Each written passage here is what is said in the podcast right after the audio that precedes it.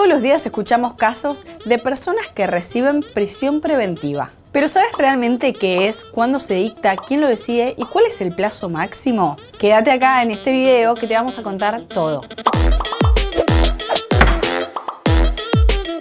La prisión preventiva es una medida de resguardo para que la persona que es investigada por la justicia no afecte el proceso judicial ni se escape.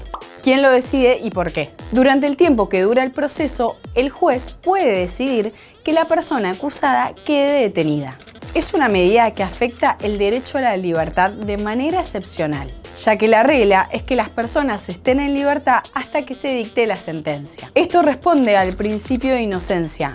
Todas las personas son inocentes hasta que se demuestre lo contrario. ¿Cuál es el plazo máximo? Lo máximo que una persona puede estar en prisión preventiva son dos años hasta que se dicte la sentencia. Es decir, el juez decide si la persona es inocente o culpable de lo que se lo acusa. Pero por la cantidad de delitos atribuidos al acusado o porque el caso es complejo, esta prisión preventiva de dos años se puede extender un año más.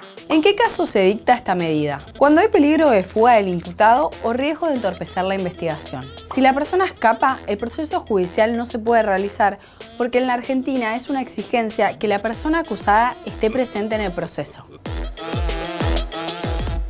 Para determinar si existe peligro de fuga, se va a tener en cuenta el caso en particular y las condiciones personales del imputado. Por ejemplo, si la persona tiene arraigo, como tener una casa.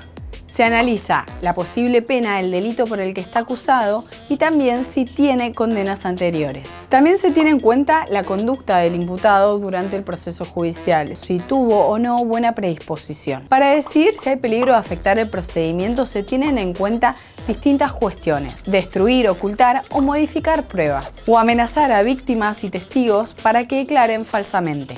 Ahora que sabes esto, ¿crees que está bien su aplicación en estos casos? Te leo en comentarios.